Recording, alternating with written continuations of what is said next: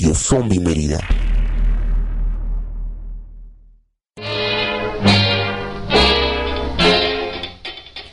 Hola, muy buenas noches. Estamos iniciando una edición más. ¿Qué edición es, señor productor?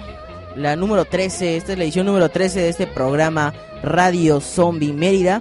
Estamos llegando y estamos transmitiendo desde la ciudad de Mérida, Yucatán, para todo México, todo el que quiere escucharnos y para todos los zombies. Hoy, hoy tenemos un, un tema bastante bastante escabroso, no todos debe gustarles, pero también habrá por ahí muchos expertos eh, que nos van a estar aconsejando. Eh, bueno, me presento, yo soy Kevin Manrique, está junto a mí Carolina Rosa, que nos va a acompañar en la locución el día de hoy. Hola, ¿qué tal? Buenas noches. Como dirán, estoy algo ronca y hoy vamos a hablar de un tema en lo particular que siempre es de debate en cuanto a su origen. No quiero este, adelantarles mucho lo que queremos hablar. Les voy a pasar a Memo para que les salude el día, la noche de hoy. Hola, ¿qué tal? Buenas noches. Aquí en una aparente sustitución de Stephanie. Bueno, a ver, su otro yo, a ver si me puedo ganar un lugar fijo u ocasional de vez en cuando. Hay que dar su tanda para entrar al sindicato de Radio Zombie. Y bueno, igual está en esta cabina. Eh, tenemos una invitada, Johanny. ¿Puedes saludar al público? Ella pues no habla mucho español, pero intentará decir hola. Hola. Ella viene desde Estados Unidos. Y también está con nosotros eh, Nina, con seguramente muchos datos random esta noche. Pues no tan random, los vampiros me fascinan. Y lo que quiero decir es que Memo sí trajo tributo, trajo Coca-Cola y trajo otras cosas. Así que este encaro ya trajo tributo. Bueno, ya hizo su publicidad y todo.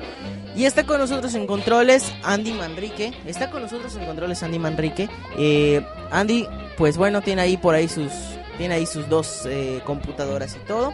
Pero vamos a iniciar haciendo los agradecimientos. Primero, pues a todo el público que nos esté escuchando. Muchísimas gracias. Ustedes hacen posible este programa. También agradecemos a eh, Zombie Walk DF. Que pues sin ellos igual no tendríamos el espacio para poder hacer llegar nuestras, nuestras voces a, a todos ustedes. También eh, agradecemos a Radio Nahuac Mayab porque pues con ellos estamos retransmitiendo todos nuestros programas, todos los... Se me olvidan los días, Andy. Lunes, lunes y miércoles a las nueve y media. 9.30, ok, excelente. Y bueno, hoy tenemos un tema muy especial, eh, dicen por ahí, dicen, eh, un señor eh, llamado Pablo Guisa lo dice, que los, que los vampiros son de derecha y los zombies son de izquierda. Eso pues nos lleva a pensar que no se llevan mucho, pero eh, vamos a intentar hablar un poco de ellos porque la verdad es un tema fascinante para todos los que nos gusta el terror. Entonces, hoy vamos a hablar de vampiros. Caro, ¿qué esperas hoy del tema? Yo sé que tú tienes por ahí una película este, que te encanta, que es justamente de vampiros. Y Memo, yo sé que el tema eh, te fascina. Pero hay otros mejores. Yo sé que les fastidio, y siempre se los digo, y todo el que conozca, el que me conozca lo sabe. Yo soy amante de los zombies, pero soy más amante de Brad Pitt, y me encantan las películas Entrevista con el vampiro, que a eso se refiere Kevin. Para mí, ese es el tipo de vampiro seductor, misterioso, que también te puede atacar. También me gustan otros tipos de vampiros, como los clásicos, ya Drácula o Nosferatus. Pero definitivamente, como me preguntaban hace un rato en mi Facebook, que si me gustan los vampiros que brillan, a mí los únicos vampiros que brillan, que a mí me gustan, son los que se queman. Por cierto, tenemos una regla y la recordamos, no podemos mencionar cierta película, que no vamos a decir su nombre, que Caro estuvo a punto de mencionar, pero no se va a mencionar aquí porque es regla general del programa. Memo, ¿qué esperas tú hoy del programa? Bueno, pues creo que tal vez está un poquito muy parecida la opinión de en cuanto a los vampiros más clásicos de tipo Anne Rice, igual yo creo que los defiendo bastante por encima de aquellos que brillan. Por otro lado, el de tipo Bram Stoker's Drácula, igual bastante bastante apego tengo con ese personaje. Y bueno, Aquí Memo tuvo un ataque de pánico, se quedó mudo. Estábamos diciendo por aquí en la cabina que hay las mujeres son eh, zombies. Estoy pensando, ah, me quemé. Las mujeres vampiros son bastante sexy, sí. Mucho de la mito eh, no hablemos de mitología, sino más bien el trasfondo de los vampiros es este aire seductor de encanto que es el que te lleva a obtener su alimento. Entonces no debemos olvidar que eh, son bellos, pero al mismo tiempo van a ser peligrosos para nosotros. No sé qué opinas, Kevin. Bueno, vámonos, eh, antes de irnos con una canción, vamos a recordarles cómo pueden comunicarse con nosotros. Tenemos el chat, señor productor. Tenemos el chat activado, está en la página zombiewalk.mx radio. Ahí pueden mandar sus saludos, diagonal, eh, radio, diagonal. Ahí nos pueden mandar todos sus saludos. También estamos con el hashtag Radio Zombie Mérida en Twitter. Ahí también pueden enviar sus comentarios. Y estamos en el Facebook Zombie Walk Mérida. Ahí pueden buscarnos, ponernos lo que quieran en el muro. Nosotros aquí lo vamos a decir.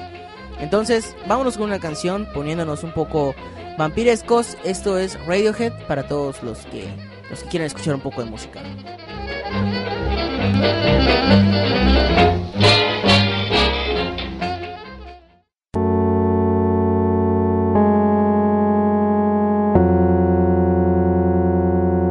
Radio Zombie Mérida.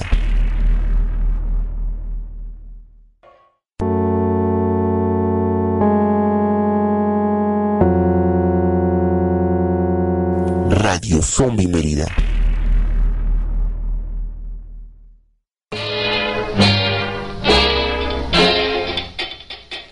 Ya estamos de vuelta después de escuchar eh, parte de esta canción de Radiohead. Es un poquito larga y por cuestiones de tiempo pues tuvimos que eh, cortarlo un poco, pero escuchamos lo necesario. Aprovechamos a enviar un saludo a todos los que están en el chat. No sé si hay mensajes en el Facebook y en el Twitter, si no en, un, en un momento más nos los va a pasar eh, el productor Andy Manrique. Les recordamos las redes. Zombie Walk Mérida en Facebook y en Twitter utilizando el hashtag Radio Zombie Mérida. Nosotros encontramos sus comentarios. Y bueno, vamos a iniciar este tema. Eh, tomando en cuenta una, eh, unos comentarios que llegó a hacer eh, Guillermo del Toro en una entrevista.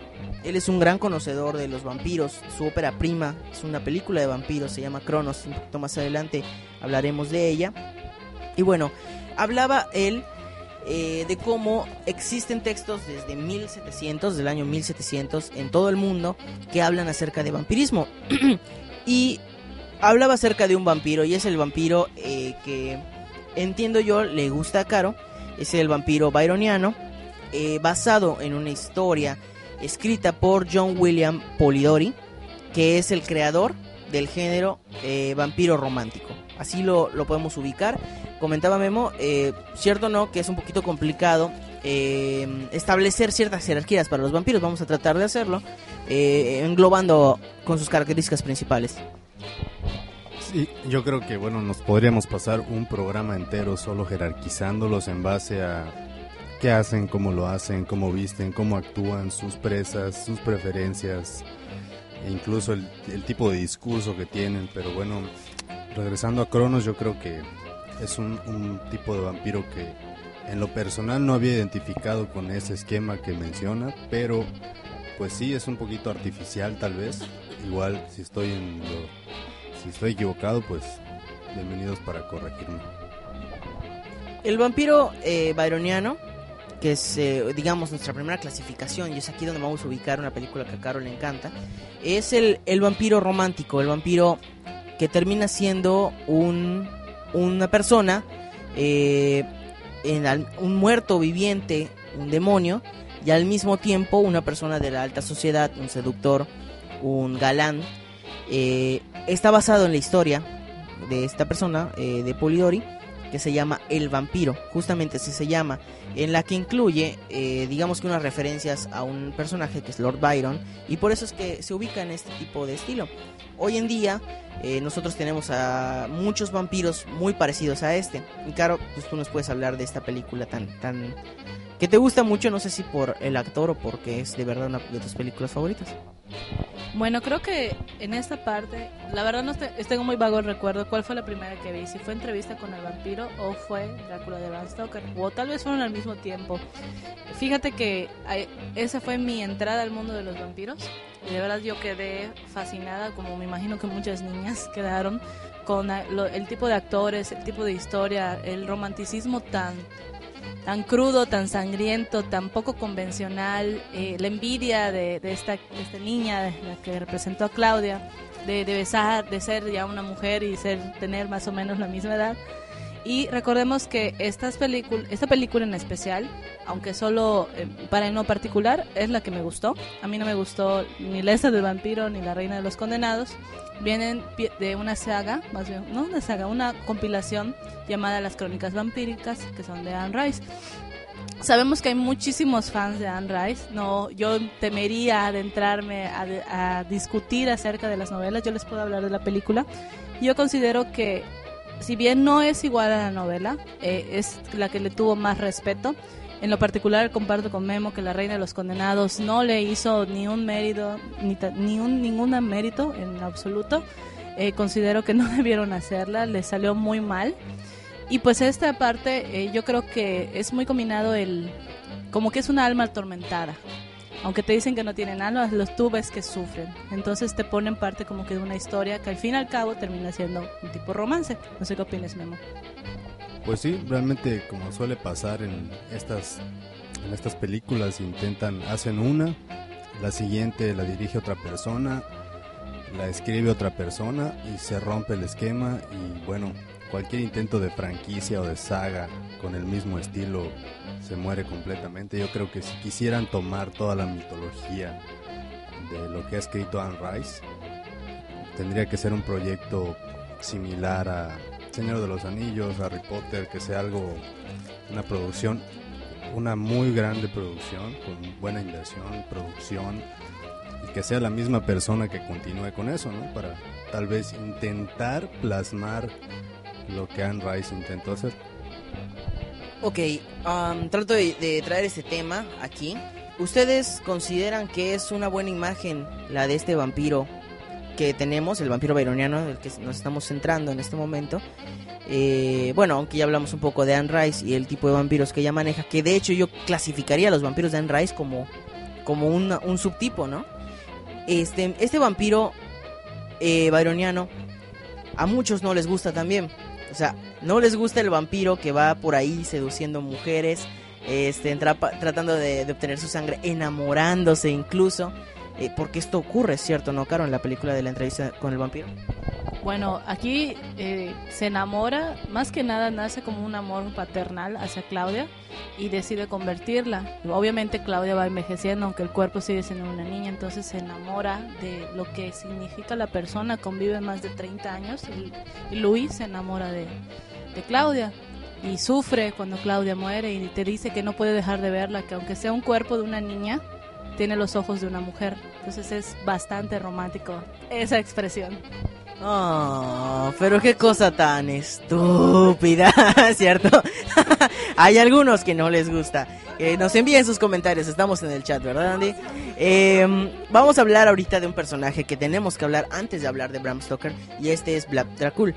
Caro, eh, Caro, Nina nos va, nos va a comentar en este momento, eh, pues su tal vez comentario random, aunque puede tener por ahí sus bases históricas de este personaje, Vlad Dracul. Y en un rato más le preguntaremos al primo, que ya está aquí con nosotros, si existe alguna serie, además del Conde Pátula, que debemos ver de vampiros. Ah, hola, pues Vlad Dracul fue como digamos el primer personaje, este, ¿cómo se llama? Histórico occidental registrado. Digo occidental porque en Sumeria y en Asia también ha habido vampirismo, así que en- sentados en lo occidental. Este, Dracul quería decir demonio, en realidad era un conde y tenía originalmente otro apellido. Lo que está muy gracioso es que en 1431 fue este, en un año considerado maldito. Y cuando ese güey este, agarró y empezó a, ¿cómo se llama esto? A desaparecer gente y luego decían que las empalaba mientras comía y que se comía incluso partes de sus, vamos a decir así, enemigos aún vivos. Así, pues lo tomaron como una cosa del demonio. De hecho, algo que hizo que lo dejó allá así como en la fama mundial fue de que agarró y invitó a todos los de un pueblo a comer y solo uno le dio las gracias, a todos los demás los mandó a empalar y por eso pues en Rumania nadie lo quería hasta hace poquito que fue que lo volvieron como que oh Dios mío el primer vampiro y hay tour y hay este un lugar que es como estilo Disneylandia pero de vampiros. También este, lo- el último dato que sé es que Gracias a ese señor tenemos el concepto del vampiro lujoso, porque originalmente este, en Occidente, antes este, de esto, se veía como el vampiro como un paria, como algo que solo existía en los bosques y que venía de vez en cuando a la ciudad. Y ya por último, este, también había una baronesa que igual hacía lo mismo. Pip. Ya interrumpimos a Nina para continuar.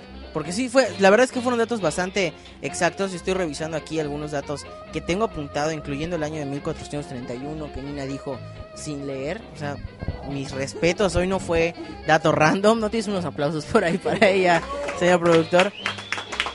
Em, gracias a, gracias este personaje, Vlad Dracul, o el conde Vlad, digámosle para eh, Vlad Tepes, para no irnos por las ramas, es que eh, se dice Bram Stoker, si no es que es un hecho, Bram Stoker es que crea y se basa en él para crear la, la película, la- el libro de Drácula. Eh, este libro, ah, por cierto, hablando de Bram Stoker, este año se celebra el año del vampiro, no estamos enterando por acá, porque se cumplen 100 años de la muerte de Bram Stoker. Eh, el Festival de Cine Mórbido va, a estar este, festejando con muchas películas de vampiros, bastantes películas de vampiros, entonces eh, pues es algo de festejar. Digo no su muerte, pero pues tal vez sí su posible resurrección. Hablamos de Drácula, de Bram Stoker. Existe el libro, existe la película. El libro sale en 1897. Eh, no sé si alguien ha tenido la oportunidad de leerlo, pero al menos sí de haber visto la película, que creo que eh, todos recuerdan la película donde sale Gary Oldman. Es considerada la película mejor adaptada de esta novela.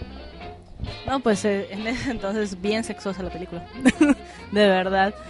Claro que en la televisión la vemos súper censurada, ya que la ves versión completa te das cuenta que era muchísimo más sexosa de lo que lo viste en Canal 5. Y también eh, Gary Oldman, eh, había mucha discusión con los personajes porque Winona Ryder no le gustaba a Gary Oldman, entonces todas las escenas que implicaban atracción y amor, no, no, no, no consolidaban, se veía forzado. En lo particular hay varias mujeres que consideran así como que lo ven muy sexy, muy atractivo, pero pues bueno, creo que cumple más su función, más que irnos por el que si está bonito o no está bonito, te, eh, te volvemos a lo mismo, a una historia de amor, una historia de sufrimiento. Y el dato que decía Nina era la condesa sangrienta, la famosa condesa Elizabeth Bathory. Esa, esa sí es una referencia histórica de Hungría, creo que húngara, donde esta mujer sacrificó a 650 adolescentes, de las cuales torturaba, incluían prácticas eh, sadomasoquistas y, y de último se bañaba en su sangre. Entonces eh, han habido varias películas, por ejemplo, Stay Alive me parece, que es un- una película sobre un juego.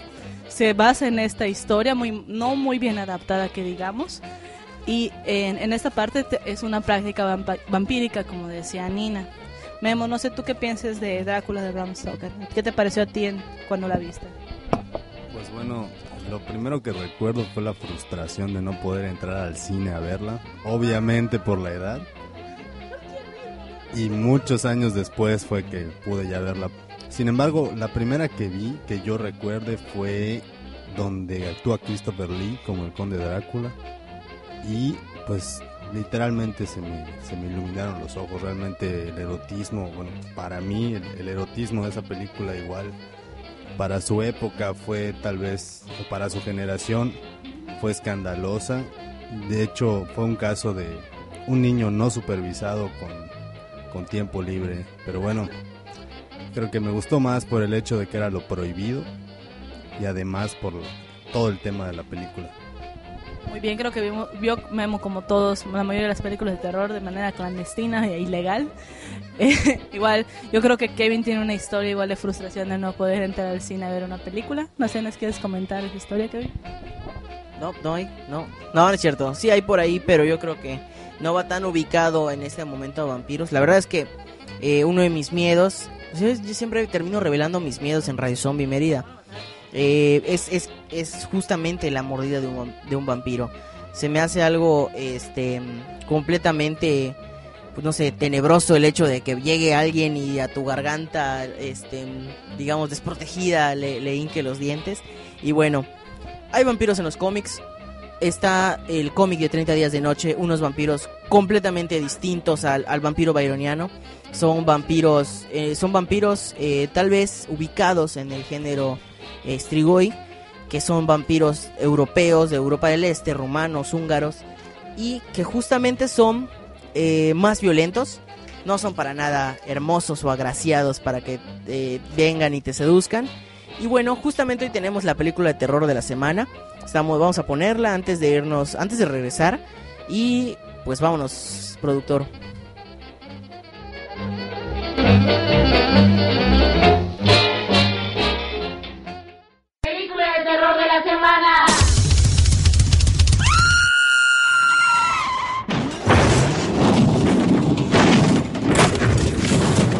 Días de noche, película de terror de 2007 dirigida por David Slade, director que luego sería abucheado por dirigir... Bueno, no podemos mencionar la película. La historia transcurre en un poblado de Barrow, en Alaska, un lugar en el que debido a su posición geográfica, cada invierno el sol se oculta por 30 días. Aprovechando la situación, un grupo de sanguinarios vampiros se encargan de sembrar el terror en el poblado. 30 Days of Night fue originalmente concebida como un cómic. Luego, la película fue llevada a la pantalla gracias a la petición de Steve Nails, el autor del mismo cómic. La película contó con un presupuesto de 30 millones de dólares y con una recaudación de 75 millones en la taquilla durante las seis semanas después de su estreno, que fue el 19 de octubre de 2007. La secuela de 30 días de noche fue llamada Dark Days. Fue publicada el 5 de octubre de 2010 con un menor presupuesto y directamente para el video. El director David Slade se unió para esta película a Sam Raimi, este en funciones de director. Como dato curioso, para la producción de esta misma película se utilizaron 4.000 litros de sangre artificial y 300 toneladas de nieve más 5 toneladas de gas propano. A pesar de obtener críticas divididas, obtuvo una recaudación en taquilla decente en comparación a sus 30 millones de presupuesto. En esta noche de vampiros te recomendamos 30 días de noche.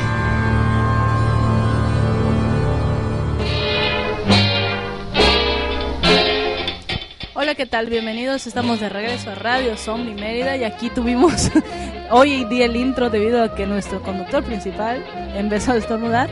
Estábamos hablando acerca de los vampiros de 30 días de oscuridad, que en lo particular, pues a mí sí se me hacen similares a los de Bram Stoker en el sentido de tal vez no la apariencia y la clase, pero recuerden que también cuando eran eh, te- tiempo o eh, temporada de cazar eran bastante sangrientos. Estos, claro, eh, son eh, andan en manada, por decirlo de alguna manera, planean sus ataques y son sumamente sangrientos y juegan con sus víctimas. O sea, se pueden pasar, valga redundancia, te lo dice el título, tus 30 días se la pasaron jugando con sus presas, como quien juega con su comida.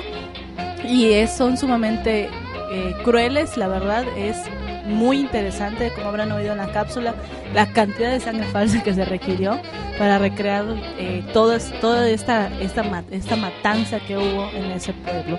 No sé, Memo, ¿tú qué opinas de esta película? A mí en lo particular me encanta, yo tengo mi copia en casa, original. Sí, igual, igual. eh, la película me agradó bastante. Es así, la pude entrar a ver al cine sin ningún tipo de problema. Me dijeron señor y todo. Pero bueno, eh, sí es un tipo de vampiro más demónico eh, que se deja llevar por su sed de sangre y masacra literalmente todo lo que tenga en su paso. No tiene nada de glamour. Pero bueno, como dirían por ahí, sigue siendo una mejor idea que otras películas en donde hay mucho más brillo y más luz. Bueno, em, no, vamos a leer el chat en este momento. Los recordamos las redes sociales, Zombie Walk Mérida en el Facebook y también en Twitter, Radio Zombie Mérida. También estamos preguntando por ahí que nos digan sus películas de vampiros favoritas y nos mencionan desde hace ratito en el chat. eh, bueno, nos mandan felicitaciones por el programa. Eh, hace rato pusimos una canción de Radiohead y nos dijeron que qué buena canción. Em, y bueno, nos mandan un saludo desde el DF. Eh, Lamplen, dice el usuario. También Big Man 22 dice que mencionemos la película de Drácula de Bela Lugosi, que eh, seguramente varios hemos visto, pero bueno, en comparación a la película de, de Francis Ford Coppola, la de, la de Gary Oldman, pues no es tan fiel. Es un caso, es un caso para destacar Bela Lugosi porque era el monstruo de la época, ¿no? Todos lo querían utilizar como, como vampiro e incluso en la película Plan 9 del espacio exterior aparece él como vampiro, no sabemos por qué. Sale él como vampiro, ajá, al estilo muerto, pero se muere a la mitad de la película y tiene que salir a la mitad con una capa, este, para que no se le vea su cara. No, no, no, se muere, pero no es parte de la historia. Eh, se muere porque se les murió el actor y no tenían presupuesto para pagar a alguien más. Entonces alguien salía un poquito más alto con una capa en su cara para que no se le viera. Es un dato curioso acerca de la película.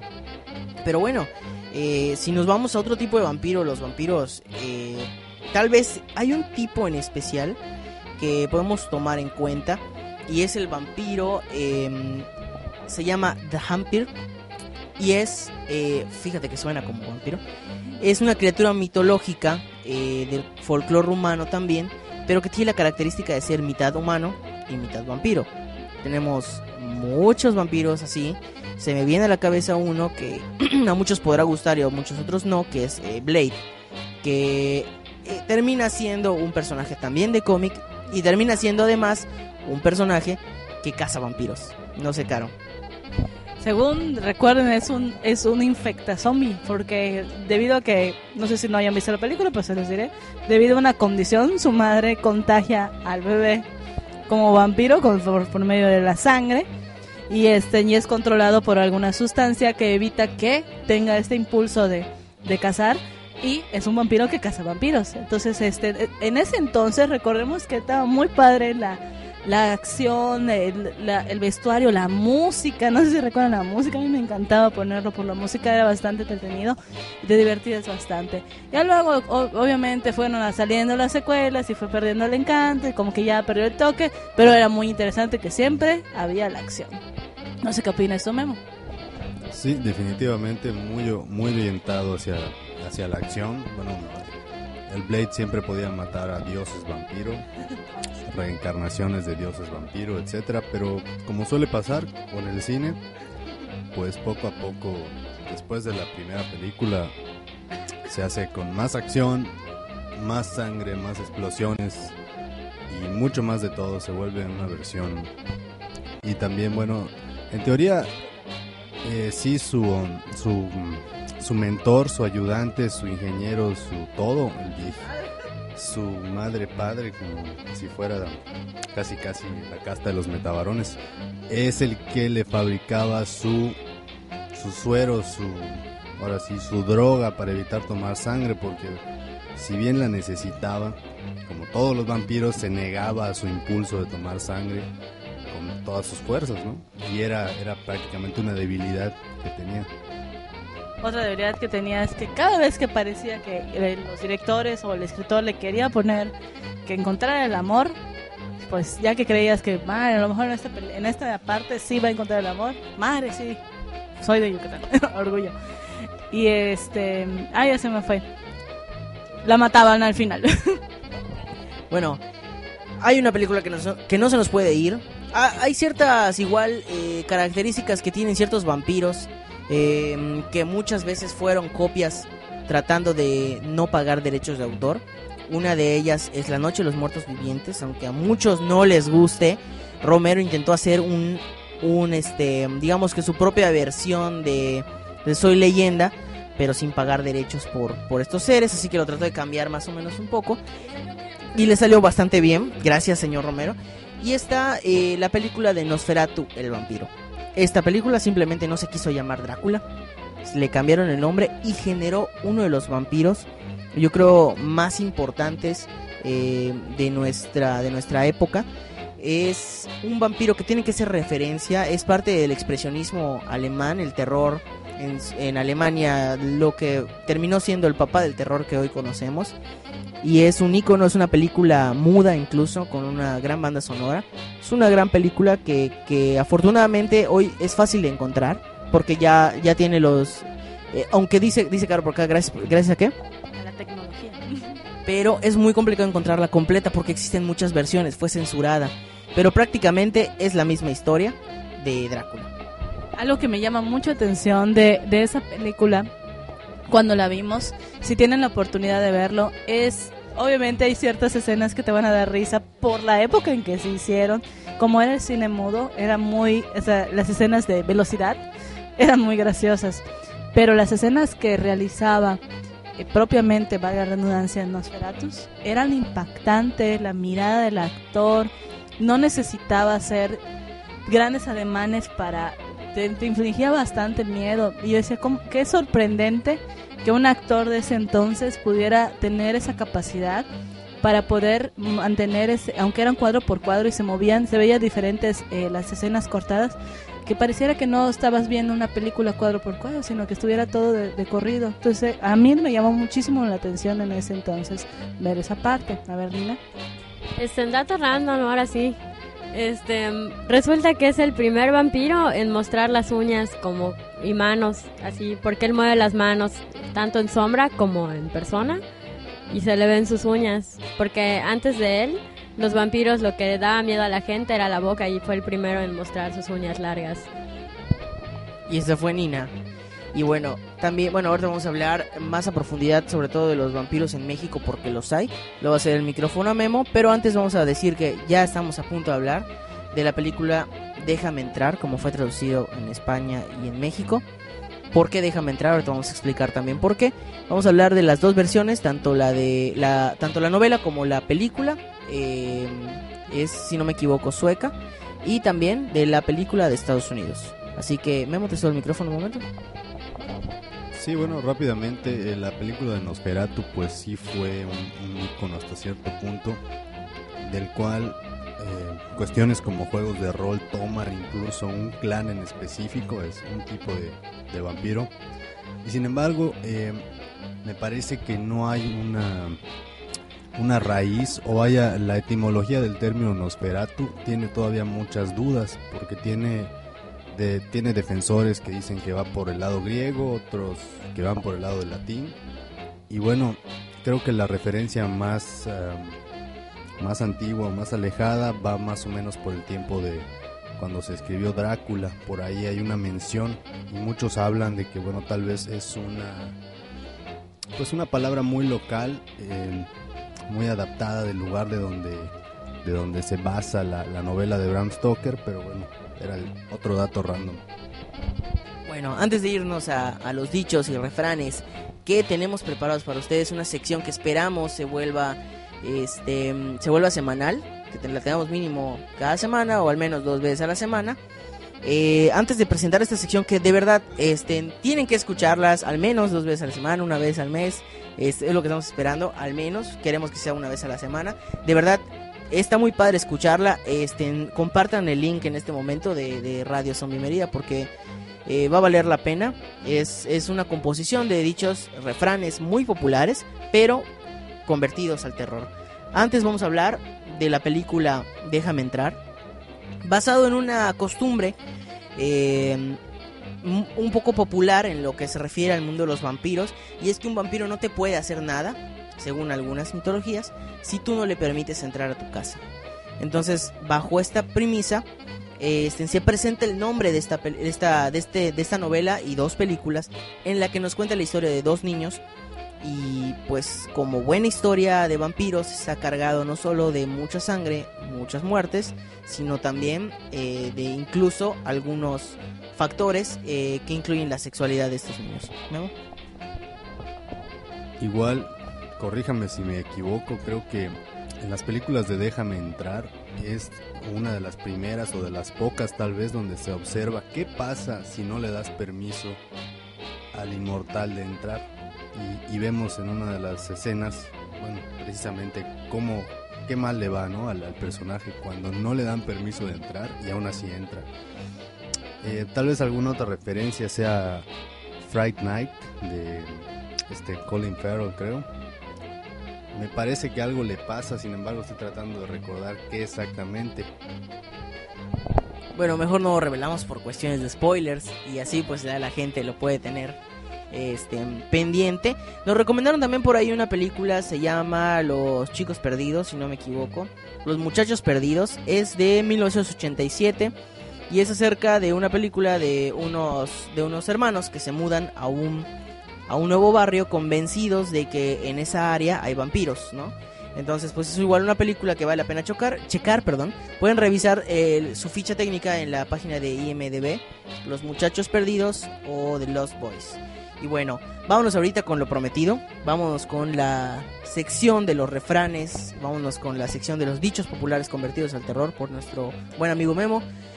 En un momento más vamos a tener igual comentarios acerca de los libros escritos por Guillermo del Toro, Nocturna, Oscura, Eterna.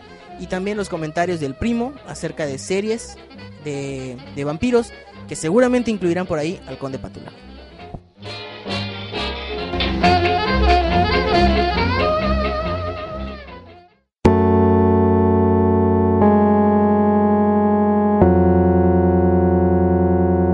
Radio Zombie Mérida. Son dichos y refranes, sino un eco latente de otro tiempo que reencuentra su valor a través de la grandiosa tradición oral?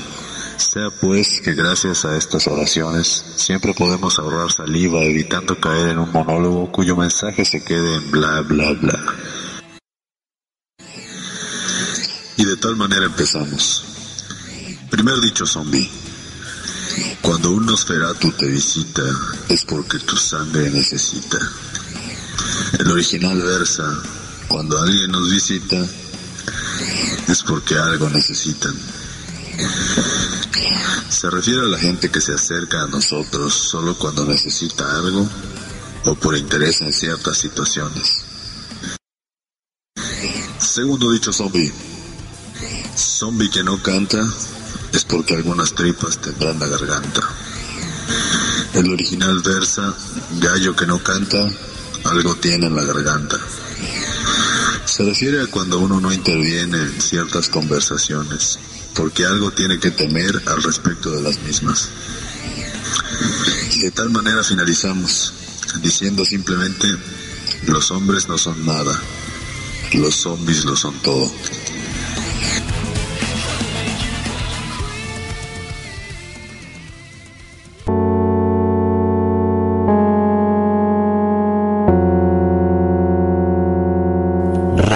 Zombie Mérida.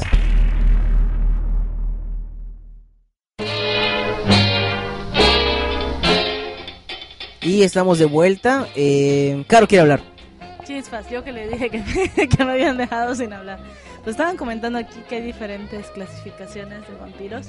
Y estaba Nina preguntando sobre los vampiros asiáticos. Pues los- las películas que he visto de vampiros asiáticos pues son igual de sanguinarios y de repente como que parecieran muy normales, como que están entre eh, esa dicotomía de si ser vampiros o no ser vampiros, pero pues en lo particular me gusta que siguen el mismo principio que se salen al sol se queman, es lo único que me gustó. No sé, Memo, tú que no tienes, nadie tiene opinar del tema hoy. Pues de vampiros asiáticos se me, se me ocurre esta película de Tears. Es de Changwoo Park, si no me equivoco. Bueno, el, el- el- el orden del nombre cambia dependiendo de la región, según te- tengo entendido en lo que se refiere a los nombres asiáticos. Eh, pero bueno, esta película se llamó en español Sed de, Sed de Sangre y mantiene elementos eh, que, que yo creo muy importantes. Es la historia de un sacerdote que participa, digamos, en una especie de experimento o enfermedad y que termina muriendo y luego reviviendo en forma de vampiro. Se nota el cambio que va teniendo, la, la conversión y cómo afloran sus deseos no solo por matar y por sangre, sino además sus deseos carnales. Una historia bastante, bastante padre. Eh, vale la pena mucho revisarla. Eh, este director, que es el mismo que dirige la trilogía de la venganza, eh, con Señor y Señora Venganza y Old Boy, vale la pena revisarla. Es una película de vampiros asiática. Y bueno, yo creo que lo que Nina igual se refería son todas las historias que hay de vampiros en Egipto, en China. O sea, hay, hay, hay bastantes eh, referencias que podemos encontrar. Eh, Memo, no sé si tienes algún comentario por ahí. Pero si no, vamos a pasar a lo que son las series con el primo, que seguramente nos va a mencionar por ahí eh, algo que hay en televisión acerca de vampiros. Y si ustedes también tienen alguna, pues recuerden, estamos en el hashtag Radio Zombie Mérida. También estamos en Zombie Walk Mérida en el Facebook. Y tenemos el chat en la página de nuestra radio. Y bueno, sí, vamos a mencionar algunas series que... Hola, hola a todos. Ah, vamos a mencionar algunas series que se están emitiendo actualmente y unas no tanto. Eh, digo, aparte del Conde Pátula, que si no la vieron, no tuvieron infancia. O si la tuvieron, fue una porquería. Eh, vamos a mencionar eh, series ah, más o menos actuales. Eh, va a ser rápido porque la verdad no me convencen. La primera es True Blood. Eh, va por su quinta temporada. Es una. El nombre viene de una de una sangre sintética que se vende para que los vampiros no tengan que sacrificar inocentes, ¿no? Pero a mí la serie no me termina de comprar. Se me hace. No sé, es, es una. Ya hoy por hoy es un embrollo de, de vampiros con hombres lobo y. Sí, sí, es, es una cosa. ya se ha puesto muy bizarra. Y principalmente no, no me compra porque siento que es un pretexto para ver eh, tipos fornidos y mujeres frondosas y cosas así. La verdad, ah, no, no, no me compra. La serie yo no la recomiendo. La segunda va, es The Vampire Diaries, que es muy similar a una película de vampiros cuyo nombre es tabú en esta, en esta cabina. Eh, es una serie de, de adolescentes. Creo que lo de, lo de vampiros está aparte. Es una serie de adolescentes y y, la verdad no, esta va a ser una serie de libros también. Y no, no, nada más. Es, es una serie muy gata, tampoco la recomiendo. La tercera es una miniserie que recuerdo, eh, es muy antigua, no sé de qué año es. Está basada en un libro de Stephen King y se llama Salem Slot. Es no recuerdo si es una miniserie o es una película para TV. Es muy antigua, ¿sí? Es, me están diciendo que es del 75. Re- la verdad tengo vagas imágenes en la mente de, que la vi, pero sé que me marcó. Eh, después, ajá, podemos publicar la información en, las redes sociales, pero tengo es una imagen grabada de esa serie de un, un vampiro al muy estilo Nosferatu, pero a colores. y es, es, esas son, que quede, que quede con constancia en actas de que solo recomiendo la última y, la, y el Conde Pátula y las demás no. Muy bien, pues este fue el comentario de... Es que el Conde Contar, nos dicen por aquí que el Conde Contar, el Conde Contar pues no tiene una serie en sí, sale, sale con otros peluches, pero... Pero pues, pues solos... Ah, Marcelín también nos comentan de Hora de Aventura. También hay, hay muchos que no les gusta este programa, muchos que sí. Este, pues vale la pena también mencionar a Marcelín y a su papá y las cuestiones con el bajo y estas cosas. Hubiera estado bueno poner la canción. Pero bueno, vamos a pasar a Cronos. Antes, a ver si nos da tiempo de comentar los libros de Guillermo el Toro, nos quedan unos 15 minutos. Eh, yo quiero que Memo nos diga su opinión de Cronos en honor a Stephanie, que justamente hace unos días se ganó su versión de colección de la, invención de Cronos. Eh, Memo, sin spoilers, mencionanos por qué debemos ver Cronos. Bueno, no. Trataré de hacer mi mejor papel en- en nombre de Stephanie, que estuvo muy emocionada aquel día. Pero bueno, realmente es una película que a mí en lo particular los diálogos me gustaron mucho.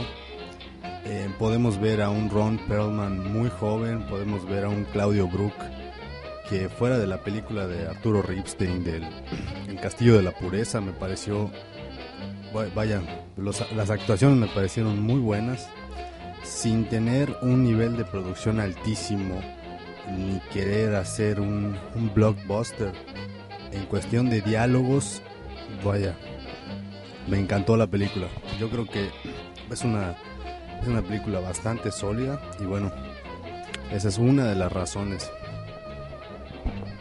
Bueno, nos comentan por aquí en las, en las redes, eh, por si es, el usuario Bloody Cure, eh, nos dice que no recomienden True Blood. Y bueno, dice la, la leyenda que si, que si ves tres veces True Blood te vuelves metrosexual. Y dice que el conde contar es mucho más vampiro que muchos. Entonces, bueno, dice que Cronos es una muy buena película porque porque el infante que sale es mudo. Dice, me imagino que el único niño que sale es mudo y que además los efectos son sublimes y están hechos con amor. Eh, vamos a mencionar una película que me sorprende, muchas personas eh, seguramente conocerán, pero algunos aquí les, les tomó por sorpresa. Y esta es... eh, bueno, no, aún no, no vamos a pasar a Lucarda. Vamos a pasar con otro, con un clásico. Y sí, bueno, es una película que se llama Lucarda, la que vamos a hablar dentro de un momento. Pero vamos a hablar del vampiro de 1957, una película de Abel Salazar. Esta película es muy famosa. Andy ha tenido, el productor ha tenido la oportunidad de verla. Eh, y digo él por qué, porque él no suele ver películas eh, pues que no sean de los 90, de los 80 para atrás. Pero esta película de 1957 es muy buena. Recordaremos a, eh, se llama El vampiro y recordaremos a Germán Robles como el, un mismísimo vampiro muy, muy, muy parecido. Sí, dice por acá, Caro, que si era el flaco bigotudo. Era el flaco bigotudo. Era un, un conde este, al similar, similar al que recordamos del conde Drácula. A un Bela Lugosi. Ahorita igual Memo voy a hacernos unos comentarios por aquí de, de ficheras. Caro, ¿te acuerdas de esta película? ¿O has visto imágenes de esta película? Yo me acuerdo una vez, tenía insomnio, prendí la tele y vi, a un señor flaco con bigote, con una capa brillosa, como si fuera de rumbera, nada más que se lo ponía y, y sus colmillos todos chavas y que brincaba sobre. Gritaban y salía la policía en la escena del crimen. No sé, Memo creo que tiene más recuerdos que yo. Pues sí, de, muchas noches sin dormir, películas de ficheras. eh, El Flaco Guzmán, me parece que era él, con. Sí, el, el sex symbol mexicano. Flasheando su capa de 5 pesos, acompañado creo que por César Bono, me parece tal vez Alfonso Sayas, tal vez Tuntún, o creo que. Digo tal vez, pero esos siempre estaban en las películas de ficheras, eso es casi de ley. Lo que me acuerdo es que supuestamente en todas las escenas del crimen, lo- el mi- la misma pareja de policías salía en todo el estado de México. No había más policías en el presupuesto. Bueno, esa película es una película de culto. eh, eh, tenía efectos especiales. Digamos, eh, bueno, nos recomiendan por acá El Santo contra los Vampiros. Claro, o sea, eh, Blue Demon y muchos más tuvieron varias películas con vampiros, incluyendo eh, una película que hasta poco estaba prohibida y no se sabía eh, que tenía otras partes, este, estaba, no estaba completa. Es, va- es El Santo contra las Mujeres Vampiro. Se presentó por primera vez en el festival, si no me equivoco, de Macabro o, o estuvo en Guadalajara. Incluso hubo un pleito con el hijo del santo que no quería que se proyectara porque iba a dejar una mala imagen de su papá, etcétera. La verdad es que solo incluía mujeres semidesnudas y ya. Y nada más. No había nada de lo que no había más que eso. Y bueno, ahora si hubo una película eh, dice por acá Nina que, que gordas no es cierto, eran mujeres muy bellas. Pero bueno, hay una película que sí vale la pena este, mencionar como, eh, digamos, digamos una película fuerte y es la película de Alucarda. Si ustedes no la conocen, pongan en este momento en Google Alucarda. Es una película, en- aquí también se le conoció como Alucarda, hija de las tinieblas. Y era una película que incluía historias de vampirismo. Bueno, se los voy a poner así. Era una historia de vampirismo en un orfanato, en donde incluye desde escenas lésbicas vampíricas hasta escenas satánicas sangrientas con un poco de orgías. Claro, ¿tú sabías de esta película? No, la verdad, nunca había oído de esta película. Memo, ¿tú sabías oído de esta película? No me sorprendió, yo había escuchado de Alucard, pero no de Alucarda. Pues no sé qué quiere Kevin que digamos. Estamos viendo aquí unas fotos de las mujeres vampiras, el santo contra las mujeres vampiras y tal. La verdad sí hay ciertas escenas. eh, no, no están gordas ni nada, deberías ver las fotos. Entonces creo que vi otra película, porque no sé, las dos películas del santo que he visto, donde hay mujeres, salen así medias celulosas. Bueno, eh, el, el- la película de Lucardas es una de las películas más importantes en lo que se refiere al, vampirismo en México. Es eh, dirigida por Juan López Moctezuma. Eh, yo creo que es una de las películas perdidas para muchos eh, y que deberían ser retomadas. Digo, si, si Mórbido va a traer películas de terror, pues que traiga, y de vampiros, pues que traiga esta Lucardas, ¿no? Que sea clasificación C. En su misma plotline la incluye, sí, la hija de las tinieblas. En su misma plotline la incluye como, como temas que se tocan como satanismos, este, muertes y asesinatos, posesiones demoníacas, orgías, exorcismos. Bueno, es una película que tiene de todo para todos, ¿sí? Entonces, vale mucho la pena. Eh, antes de irnos con otra canción, me gustaría preguntarle a Caro y a Memo si ustedes conocen o han leído algún libro, además de los de Anne Rice, que trate de vampiros. Eh, pues se los dejo. Pues de Guillermo del Toro, Nocturna. ¿Y Memo? Pues mire, precisamente que hablaron de la serie de True Blood, comencé a leer la novela, la primera de True Blood. Ah, bueno. Entonces, han leído estas. Yo, yo igual he leído la, de la serie nocturna y es justo al tema que queríamos llegar. Eh, Guillermo el Toro nos presenta una novela que no, escu- no, escu- no escribe solo él, escribe también con Chuck Hogan. Es una novela que hace muchísima referencia al, al Drácula que nosotros conocemos, incluyendo el barco en donde llega, solo que este, eh, bueno, es el plotline del libro, así que no les voy a quemar ningún spoiler. Es una, un, un libro en donde inicia con la llegada del vampiro dentro de un féretro de metal, le hace un avión completamente muerto.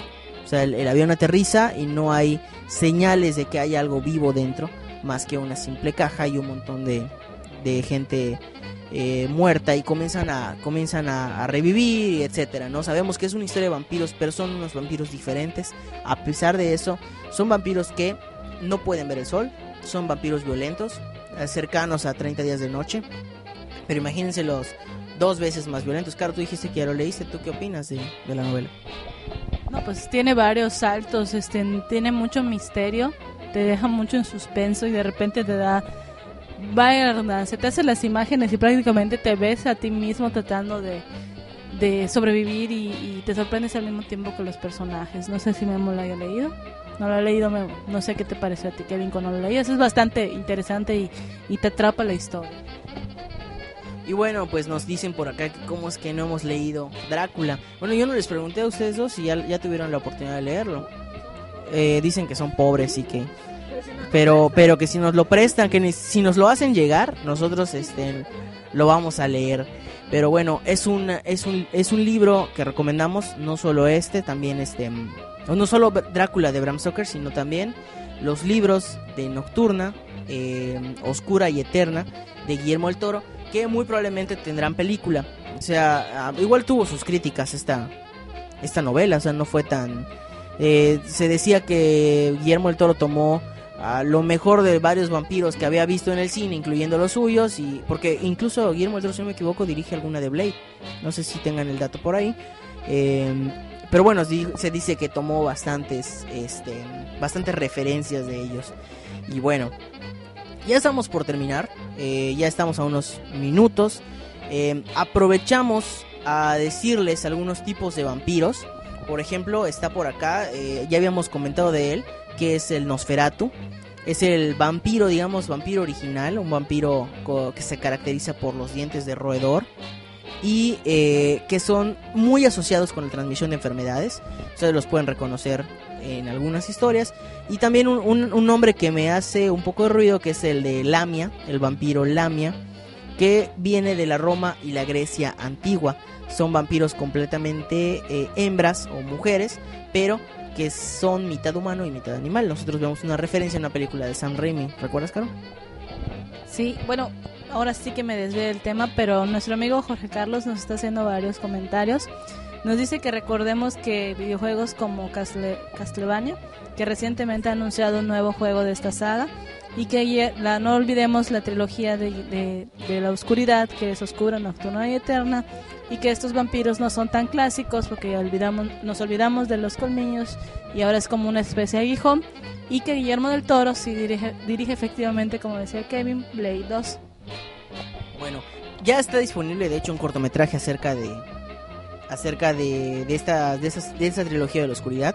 Por cierto, nos saluda por ahí Andrea Morales que dice no sabía dónde escuché el programa, así que es la primera vez que lo hago y puedo decir con certeza que me encanta. Felicidades, dice por ahí. Bueno, ya estamos muy cerca de terminar. ¿Por qué estamos terminando con unos minutos de anticipación? Porque tenemos por ahí una canción de Slayer dedicada dedicada para todos los que nos están escuchando. Así que, eh, pues bueno, aprovechamos igual a mandar un saludo a Sergio Aguilar que no pudo estar aquí porque hoy, este, después de después de ciertos resultados en ciertas elecciones, decide partir a Eslovaquia. No, no es cierto, realmente es porque se va de vacaciones. Se va a se va a Eslovaquia y nos va a estar eh, transmitiendo él como locutor des- vía, vía internet eh, con todos nosotros en vivo y también va a estar enviando sus lista manías que pues esta semana no, no la pudimos tener, pero seguramente ya vamos a estarlas teniendo a partir de la siguiente semana. Eh, yo me despido, soy Kevin Manrique. Antes, antes de despedirme aprovecho a decirles que en la página de Radio Nahuac, radio. punto- a ver, la va a decir mi productor. radio.anahuacmayap.mx si escuchan su voz de retrasados porque en realidad está, tiene, tiene dos, dos audífonos y en ambos tiene dos retrasos, más su voz de retraso. No es por retrasado de enfermedad, para nada. Eh, yo soy Kevin Manrique, pueden escuchar esta repetición, lo vamos a estar eh, poniendo en nuestras redes sociales, incluyendo Mórbido Mérida. Eh, entonces, yo me despido, soy Kevin Manrique, fue un gusto platicar con eh, todos ustedes acerca de eh, acerca de vampiros. Les recordamos nuestras redes sociales, Zombie Walk Mérida. Y en el Twitter estamos como FF Club Terror Juke. Eh, Caro, te cedo el micrófono. Pues muchas gracias por escucharnos, por tenernos paciencia. Sabemos que es un tema bastante eh, asediado, bastante querido por muchos fans. Esperamos haberles tenido un poquitito de lo que hayan que eh, cubrir todos los gustos. Yo soy Carolina de Rosa, un gusto haberlos estado acompañando esta noche. Y sí, sobre todo muy debatido el tema. eh, esperemos tal vez en algún futuro repetirlo. Yo soy Memo Echeverría y pues Y bueno, igual agradecemos a todos los que estuvieron pendientes. Eh, agradecemos al primo, a Nina, a Johanny. Y nos escuchamos el siguiente viernes sin falta a las 9 de la noche. Con un tema el siguiente viernes sin falta a las 9 de la noche. ¿Y qué dije? Lunes y jueves, no me importa. Nos escuchamos el siguiente viernes a las 9 de la noche sin falta. Con un tema que seguramente les va a gustar y con nuestras repeticiones. Muchísimas gracias por habernos escuchado.